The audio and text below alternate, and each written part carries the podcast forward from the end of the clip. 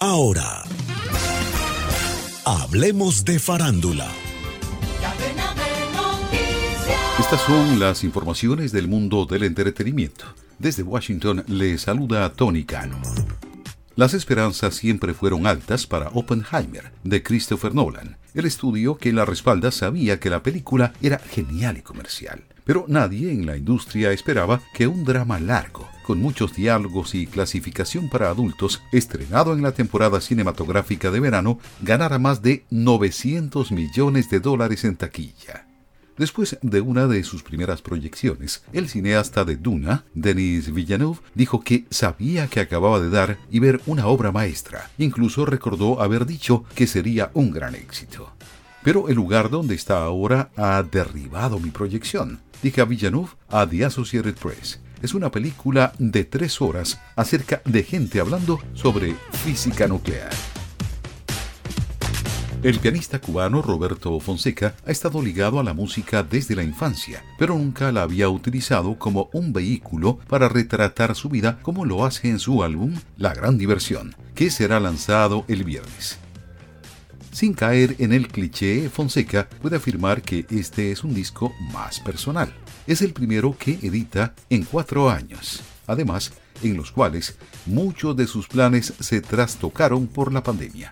Su álbum anterior, Yesun, era un proyecto en trío que prometía muchas giras, las cuales fueron canceladas. No lo puedo defender como yo hubiese querido, dijo el artista. De vuelta al punto cero, Fonseca se vio a sí mismo y expresó. Sentí la necesidad de hacer un disco que contara historias que nunca había contado a través de la música. Dijo sobre el surgimiento de La Gran Diversión en la entrevista por videollamada desde La Habana.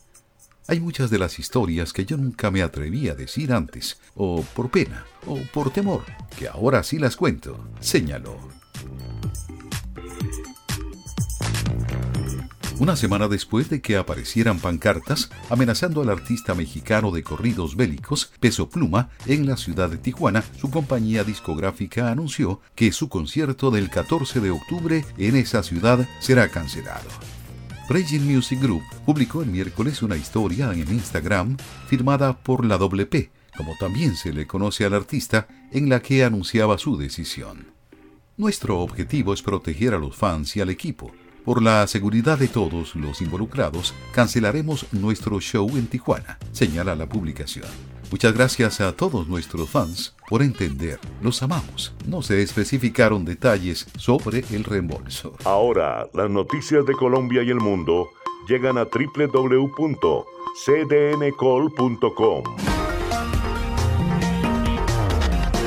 Somos cadena de noticias y el portal digital de las Américas. Noticias, deportes, salud, entretenimiento, análisis, América Latina y el mundo radio y televisión en vivo.